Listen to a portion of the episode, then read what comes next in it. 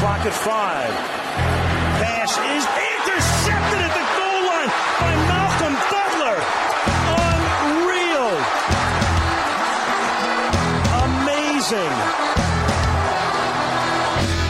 Podcast Patriotas do fã-clube oficial dos Patriots no Brasil.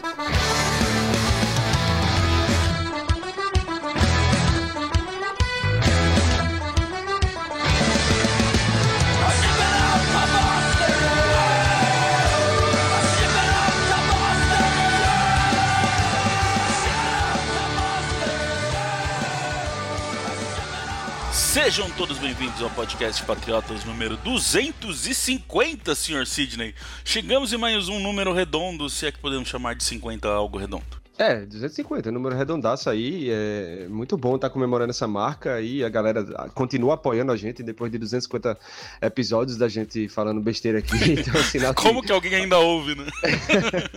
alguma coisa tá dando certo, é, só tenho a agradecer a galera que ainda tá no- nos acompanhando. Tati, eu tenho minhas divisões aqui que eu faço backup, é sempre de 50 e 50. Vou abrir uma pasta nova. Informação muito importante. É, oi, Felipe Sidney, olá, ouvinte patriota. É, Felipe adora números, tá me, tá me aplicando aí nessa também. Então, de 50 e 50, a gente vai ter que fazer um programa comemorativo. Tem que avisar que eu vou abrir uma pasta nova. E aí, Sidney, falando em número e surpresa, eu não esperava esse placar não, cara. Que que é isso, hein? Do Browns? É, cara, chegaram os Browns, o time lá brigando pro playoffs aí, chegaram a, a vencer jogos difíceis em que não eram favoritos até, é, pegaram um time dos Bengals na semana anterior que vinha jogando bem e deram uma sapatada nos, no- nos Bengals. É, eu assim, foi um jogo, eu esperava um jogo bem mais complicado do que se, se- se a gente viu se desenhar em campo, e realmente 45 a, a 7 é um placar que eu não esperava de forma nenhuma.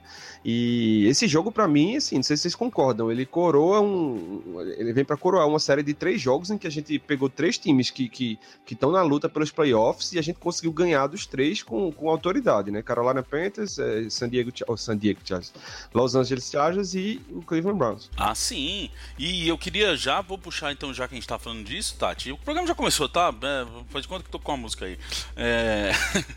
o... Cara, eu acho que não só coroa isso que o Sidney disse, mas vem mostrar como a gente realmente vem falando desde o começo da temporada que tem um time aí. Tava faltando uma coisinha ou outra, às vezes sorte, porque vamos voltar naquela história. Lembra-se, quase a gente ganhou do, do Miami, quase a gente ganhou do Buccaneers, quase a gente ganhou de sei lá mais quem. Teve um monte de jogo que acabou no quase. É, tinha um time, só parecia que tava faltando um ketchup ali em cima, sabe? Sim, hoje eu até brinquei no, no Twitter que os Patriots estão, estão 6-4 no papel, mas no meu coração é 7-3, porque É. venceu sim aquela partida contra o Tampa Bay Buccaneers. E muita gente me respondeu dizendo que não, que pra eles o time tá 9-1, que era pra ter vencido o Miami Dolphins e também a prorrogação contra o Dallas Cowboys. Eu acho muito importante isso que tem acontecido nos últimos três jogos e nessa partida de ontem, principalmente com relação a Mac Jones, que mostra realmente como a comissão técnica é, tá se aprimorando a cada semana que passa. Eu acho que Josh McDaniels ontem entregou um jogo ofensivo impecável e do mesmo modo também o Steve Belichick conseguiu é, trabalhar muito bem a secundária depois do, do primeiro touchdown, né? E o único que foi cedido pro, pro Cleveland Browns. Então eu acho que a comissão técnica tá fazendo um, um- um trabalho muito importante de conseguir ajustar os jogadores, que é algo que a gente sempre disse. É, o time tem bons jogadores, só que a gente não estava entendendo o que estava acontecendo, o porquê de tantas falhas. E ainda bem que chegamos na semana 10 e eles estão se mostrando com um trabalho muito, muito bom. É, não, aí a gente, a gente quando a gente sempre fala, né, Sidney, é, acho, talvez aí respondendo o que você falou, acho que talvez tem gente que ouve a gente ainda depois de 250 episódios, porque o que a gente tenta menos aqui é torcedor e tenta realmente olhar as coisas com uma visão um pouquinho mais ampla disso. E a gente sempre veio bater em algumas coisas e Josh McDaniels é um cara que a gente sempre vira e mexe, a gente bate, Ah, o próprio Belichick, esse ano a gente bateu em algumas coisas nele, mas é legal quando vê que os caras vão, acertam, eles mesmos reconheceram alguns erros e já estão trabalhando diferente. E aí é hora que a gente tem que vir assumir também que os caras acertaram, né, meu? Isso que a Tati falou é verdade, cara. Nessas últimas semanas, eu acho que o que vem combinando muito dessa sequência que você disse é, por exemplo, essa sequência de boas chamadas do McDaniels, de, de evolução do que ele vinha fazendo antes, sabe? É, isso que, que o Felipe falou aí, que o time, mesmo nas derrotas, assim, vinha mostrando um bom futebol, só não estava conseguindo ganhar. É, o McDaniels, nos, nos, jogos que a gente mais criticou ele aqui, é, o, o, problema dele era o seguinte: o plano de jogo que ele fazia para a partida era bom, então ele, ele, atacava a defesa adversária da forma correta e tal. O, o problema eram as chamadas em situações específicas, para goal line, na red zone. Então, do mesmo jeito que o time se afinou em algumas áreas e, e começou a ganhar os jogos, o McDaniels se afinou nessas chamadas também aí e parou de, de, de chamar jogadas muito questionáveis. Se você pegar os últimos dois, três partidas, você vai contar nos dedos assim. Eu, eu não tô lembrando desse jogo de ontem, por exemplo, uma jogada que eu olhei e disse: não, isso aí o McDaniels não era para ter chamado isso. Então, assim, o, que, o detalhe que faltava para o plano, o plano ofensivo ficar completo, é, ele, ele resolveu e parece que agora não, não tem mais o que. Não tem mais é, chamadas é, excêntricas assim, como ele estava fazendo em alguns momentos. É, eu acho que tem um bom, um bom exemplo disso. É, porque tem coisa que é estilo não adianta. Não adianta você achar que o McDaniels não vai chamar mais Screen Pass. Não é isso que vai fazer. Porque esse é o estilo dele, ele gosta de trabalhar com, desse jeito. E aí, se você não quer isso, você tem que ir para outro cara. Agora, uma coisa era aquelas Screen Pass óbvias que ele fazia, todas do mesmo jeito. Que ia lá, fazia o play action no running back, soltava a bola no cantinho. Os DL nem ia para cima, esperava já que ia cair aquela screen pass no running back e ia lá e espancava o running back. Agora ele continua Tati soltando umas screens, mas estão muito mais elaboradas. Teve hora que ele, ele tá começando a usar muito bem, que eu tô gostando também, uns reverses. É, eles estavam usando sempre só com o, o Nikhil Harry, agora tá usando bem com o Bourne. E aí teve uma screen ontem que foi é, play action no running back, play action de, de, de, de reverse no, no receiver para daí cair o screen no running back, sabe? É outra história. É o jeito dele, é o estilo dele. Tá lá screen pass que ele gosta de fazer, mas é numa outra pegada do que ele vinha fazendo, por exemplo. É, e eu acho também que ontem ele soube muito bem trabalhar com essas questões de alternando screen, é, os reverse. O primeiro reverse do Kendrick Bourne foi uma jogada muito bonita e que ele conseguiu conquistar muitas jardas terrestres.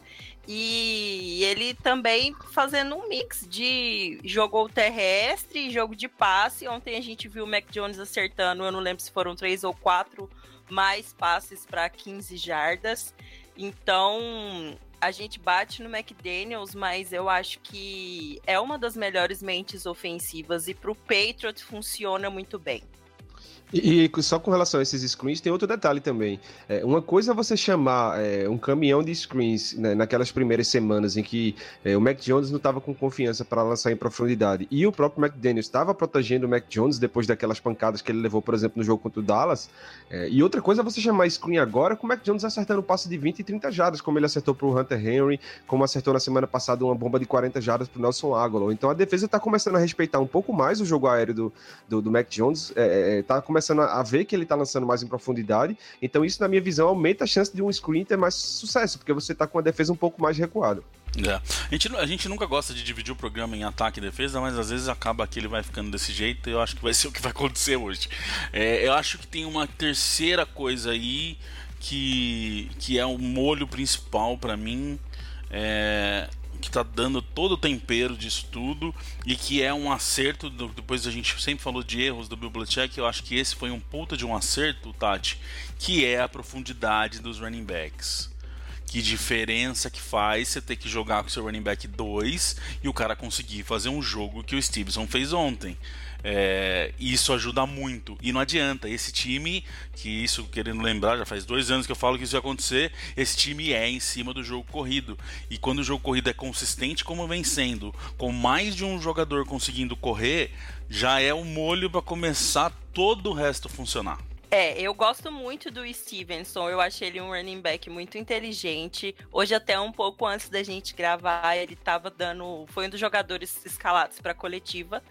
E ele disse que assiste muitos jogos e presta atenção em, em todos os tipos de running backs. É, ele presta atenção até nas jogadas dos running, running backs menores. Então, ontem ele teve um jogo de 100 jardas, o primeiro jogo de 100 jardas na carreira. Eu acho muito importante a gente ressaltar aqui que o jogo corrido foram 34 carregadas para 184 jardas. Foi o maior número de jardas terrestres dos Patriots na temporada e sem Damien Harris. Então, é, e a gente tá tendo a sorte também de Brandon Bolden tá jogando bem esse ano, tá? O Bill Belichick foi só elogios para ele durante a semana passada, então a, ele tem algo, se o Belichick enxerga algo nele é porque ele realmente tem alguma coisa para acrescentar no time, mas acho que o Stevenson merece todos os destaques, principalmente porque conseguiu conseguiu marcar dois touchdowns ontem. Achei muito importante também que os Patriots conseguiram capitalizar o turnover.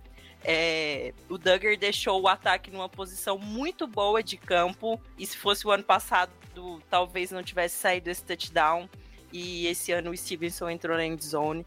Então a gente vê o que a gente falou no começo do programa.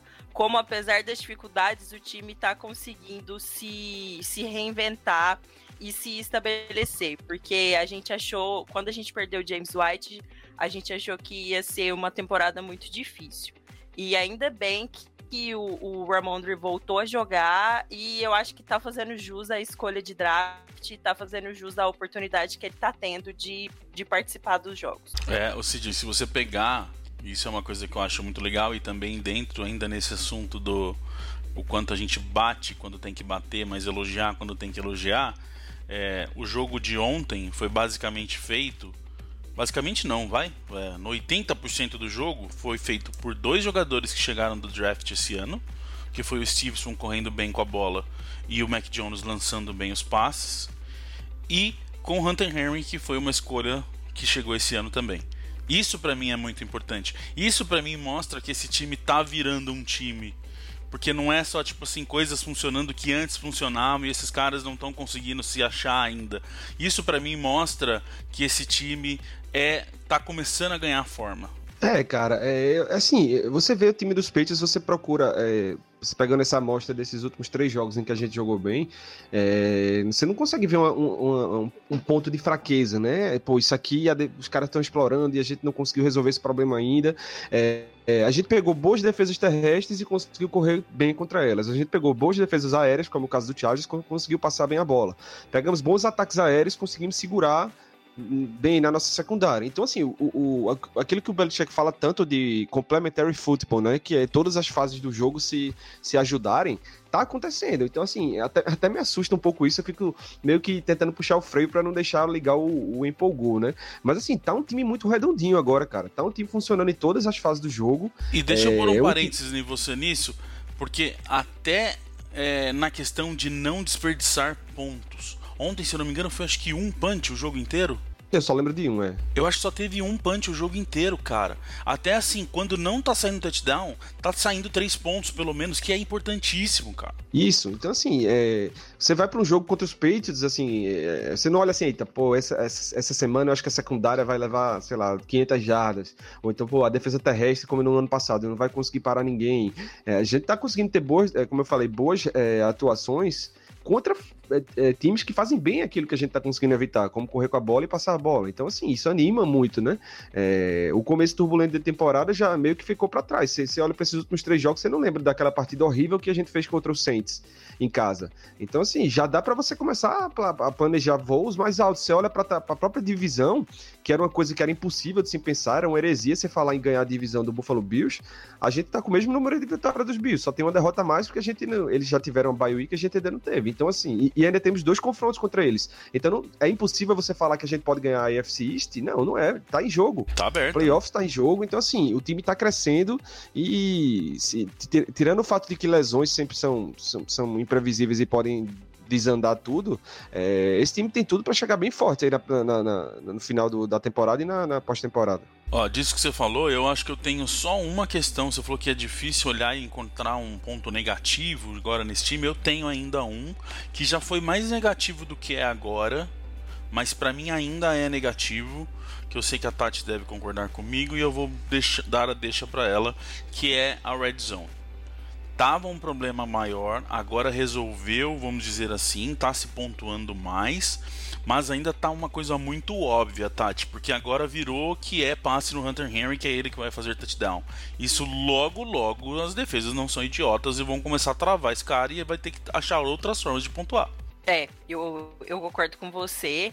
É, ontem eu acho que foi realmente a questão do out-coaching do Cleveland Browns, que eles não conseguiram se ajustar conforme os Patriots iam vencendo e avançando no placar, porque querendo ou não, foi um 7 a 0 os Patriots fizeram 7 7 e depois do turnover foram cinco touchdowns sem resposta. Então, é, o Henry recebeu duas bolas na, na red zone. É algo que a gente sentia falta, a gente bate na tecla desde quando o Gronkowski parou de jogar pelos Patriots, de que é o esquema ofensivo você defende na, na red zone. Tá, tem dando, tá dando resultados. Mas uma coisa que eu gostei muito na partida de ontem é, foi a distribuição de bola. Então, se isso acontecesse na Red Zone também, ia, ia ser fantástico. É, então eles precisam achar uma outra forma, porque assim, ou entra correndo, ou entra passando pro Hunter Henry. De novo, a gente não tá aqui só reclamando dessa situação, porque antes só entrava correndo. Agora, pelo menos, tá conseguindo fazer passe pro Hunter Henry. Não, não. outra coisa é que eu acho que a gente pontuou, porque, por exemplo, hoje eu enxergo o time brigando na briga direta contra o Buffalo Bills pela AFC East. Principalmente pelas derrapadas que, que o Buffalo Bills deu no meio de caminho, perdendo para Pittsburgh Steelers e para Jacksonville Jaguars. E eles são um time que tem uma secundária muito forte. Então, por exemplo, eu acho que Hunter Henry vai enfrentar muito mais dificuldade para marcar um touchdown numa partida contra o Buffalo Bills. É, é uma saída realmente que, que o time tem que, que começar a pensar.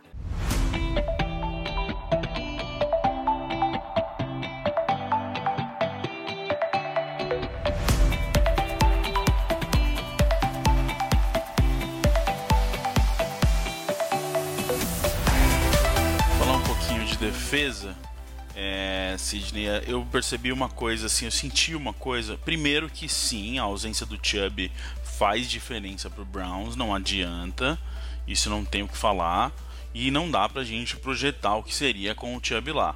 Mas a verdade é que ele não jogou e é isso aí, essa é a realidade. Só que, para mim, é, eu gosto do Baker Mayfield, mas ele definitivamente, para mim, ontem foi o, a, a assinatura final de que ele é um quarterback que precisa muito que o jogo corrido aconteça. Ele é um cara que depende muito do play action para que, que as coisas fiquem um pouco mais simples para ele passar essa bola. E para mim a grande sacada, a grande diferença que fez ontem no jogo foi o ajuste contra o jogo corrido. Porque aquele primeiro drive é, o Browns atropelou se eu não me engano, você tem melhor aí uh, os números, foram acho que 11 jardas por carregada no primeiro drive. E aí a defesa se ajusta, mata o jogo corrido deles, óbvio que eles conseguiram correr, mas não como eles correram no primeiro drive, e aí o jogo virou outro. É, aquele primeiro drive é, foi um desastre nesse ponto de vista da, da defesa terrestre, né? É, o Johnson, running back do, dos Browns que jogou a partida, ele terminou a partida com 99 jardas, mas ele conseguiu mais de 70 no primeiro drive. Então, assim, é, 11 jardas por carregada, você falou bem, tava tudo entrando, né? Então, o que é que, que o Belichick e aí o, tanto o Steve quanto o Bill fizeram? É, puxaram a defesa dos Patriots um pouco para uma defesa mais base, é, tiraram o Hightower ali da, da extremidade da linha que ele gosta de jogar, puxaram para o meio, botaram junto do Bentley, então, assim, botaram mesmo linebackers ali para focar no jogo corrido e dizer assim pro Baker Mayfield, aqui você não vai correr mais, agora se você quiser ganhar da gente, passa a bola para os seus recebedores, que corrida não vai mais entrar. E desafiamos realmente os, os, Browns a passar a bola, e aí acabou completamente com o jogo deles, porque como você falou, o Baker Mayfield, é, ele depende muito do jogo terrestre, os Browns eram um time dos times que mais castigam as defesas adversárias com play action na NFL. Isso é um dos times que corre melhor com a bola e com isso consegue castigar bem é, com passes de play action. A gente matou o, o, o, o jogo de play action deles porque a corrida não entrou. É, tem uma galera aí dessa desse pessoal mais moderno aí diz que diz que não precisa de jogo corrido para poder passar em play action. Eu discordo completamente. Eu acho que, que você abre completamente os horizontes, você puxa um safety para a linha de scrimmage quando você corre bem com a bola e a gente e a gente só, só não conseguiu resolver isso durante o primeiro drive do Cleveland. E que beleza, né? Tipo, o primeiro drive, OK. Uma coisa é ter ficado três quartos sofrendo com isso e não arrumado, mas ajustou o primeiro drive e matou os caras, Tati. E o que, que eles fizeram que eu gostei muito foi nessa de parecia quase como quando o Bibliotech gosta de jogar com um quarterback novato, de que ele falou: "OK, matei o seu jogo corrido, agora é você lançando essa bola aí, vamos ver o que você faz". Eu tenho uma, uma, uma cerejinha no bolo aqui, que eu vou ficar te dando várias leituras em momentos eu só vou te dar a leitura na hora que sair o snap e vamos ver o quanto você é bom passando essa bola e lendo. E aí acabou com o Mayfield de vez. É, ele não, ele não teve chance alguma. E aconteceu também dele ter machucado, né? Bem antes da, da partida terminar. E o Cleveland Browns ainda teve que. Ah, mas era finalzinho um... do terceiro quarto, vai. ah, mas jogou um quarto inteiro. Ah, pra mas... quem tá perdendo, pra quem tá perdendo daquele jeito, um quarto inteiro com 15 cano é, Case não é uma eternidade. É, mas pra quem mas... não conseguiu fazer em três quartos, não ia ser no último também que ia mudar muito. Vai saber, né, Felipe? Ontem o Packers meteu não sei quantos touchdowns no último quarto. Enfim. é, é, é, aquele negócio. É muito difícil você, você ganhar na NFL. E eu acho que é muito difícil também você ganhar na NFL jogando com, com um técnico defensivamente tão perspicaz e inteligente quanto, quanto o Bill Belichick. É, não, não teve espaços mesmo, assim, marcação por homem a homem. É, e é isso. Eu acho que eu não tenho mais o que acrescentar.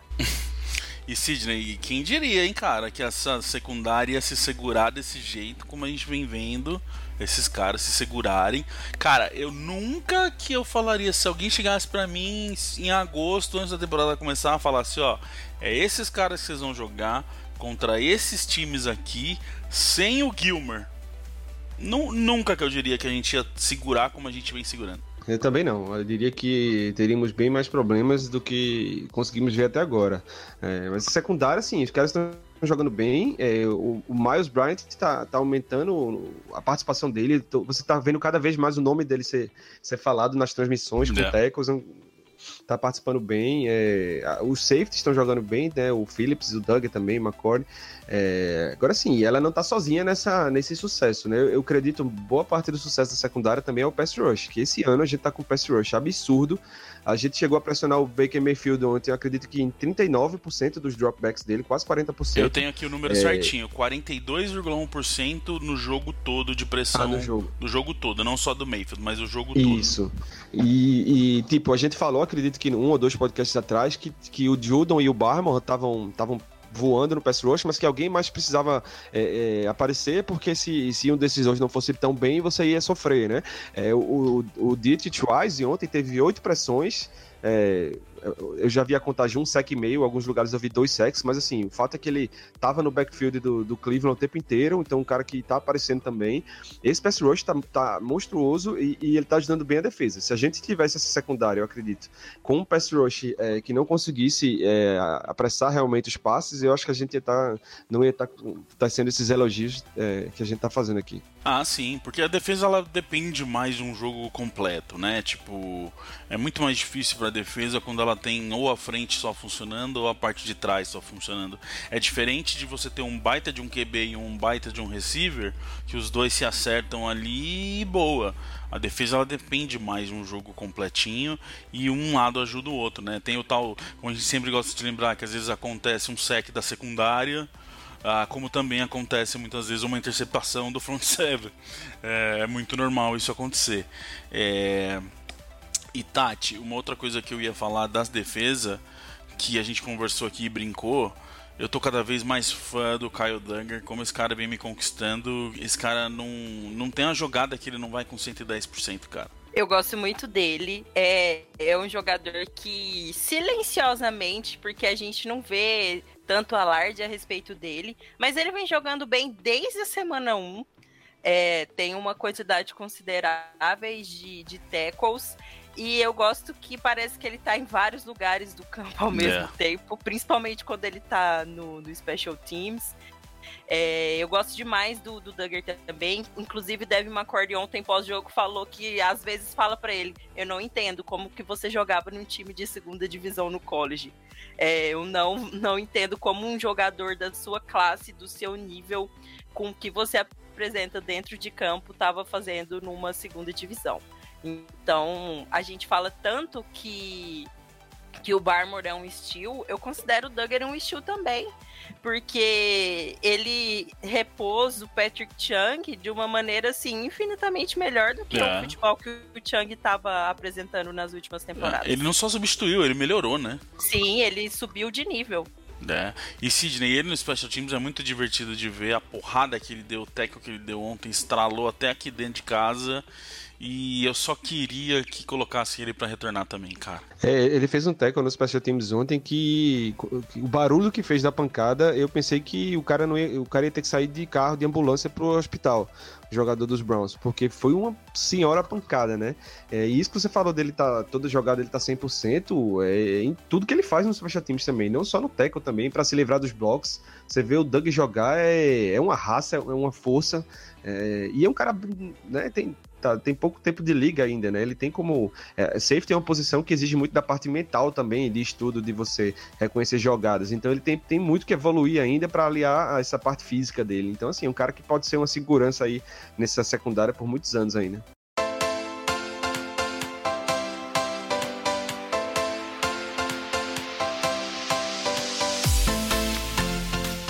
Não vai dar tempo nem de respirar, Sidney. Quinta já tem jogo de novo, inclusive é por isso que a gente está soltando esse podcast aqui na segunda, porque quinta a gente já joga Falcons, aquele lá, daquele Super Bowl lá, não sei se você lembra, é esse mesmo, que não vem muito bem, Sidney, mas jogo de quinta é quase que outro esporte, cara.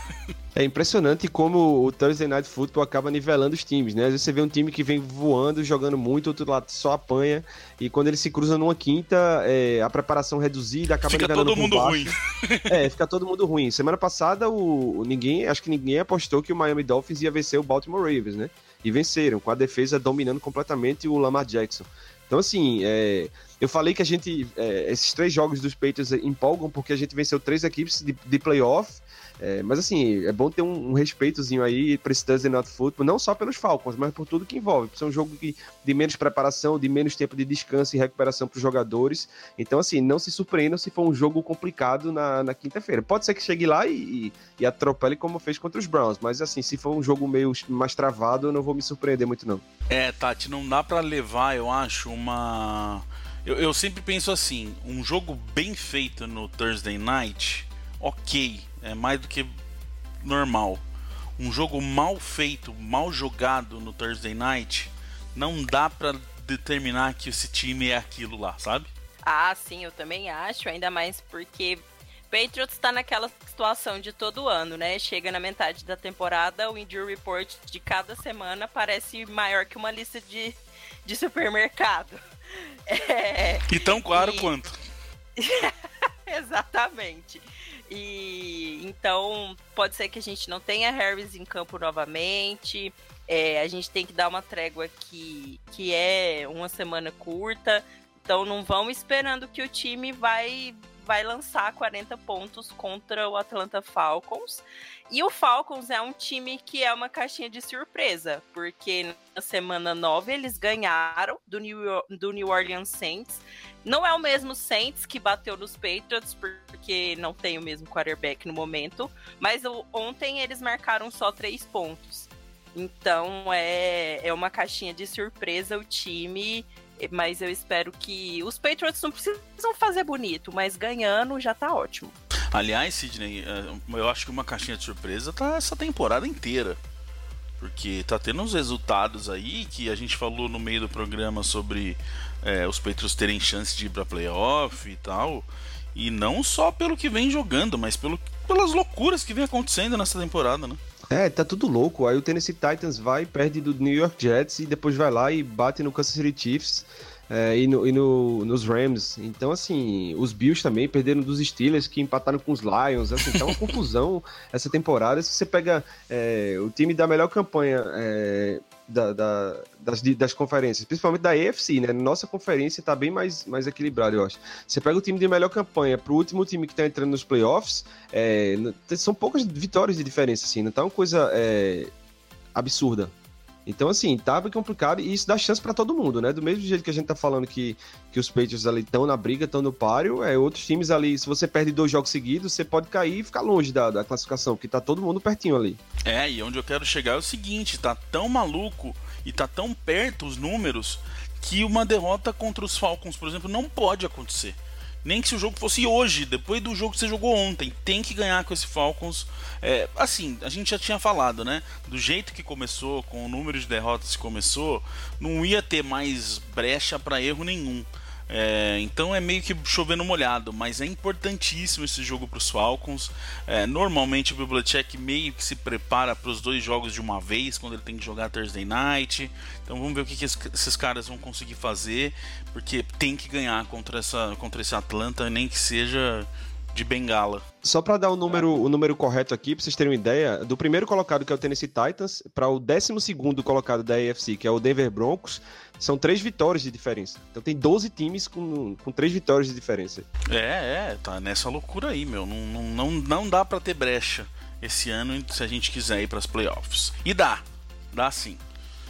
Acho que é isso, né, gente? Bora então, curso maninha curta, quinta já tem jogo de novo. Uh, então provavelmente sexta, sábado, no máximo domingo já é pra ter podcast de novo pra gente falar da vitória dos Falcons. Já vou, vou cravar aqui, vamos ver, vai.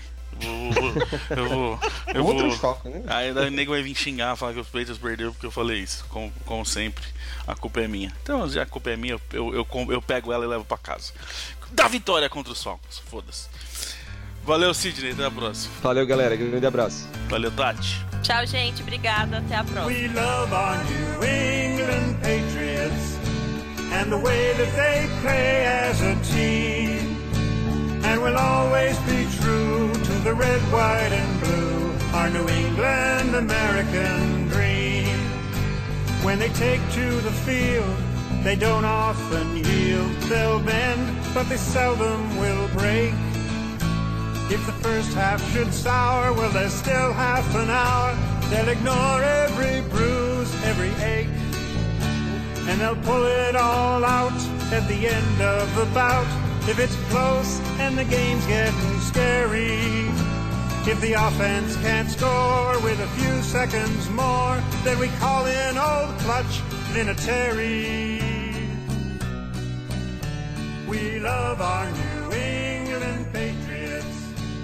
and the way that they play as a team, and we'll always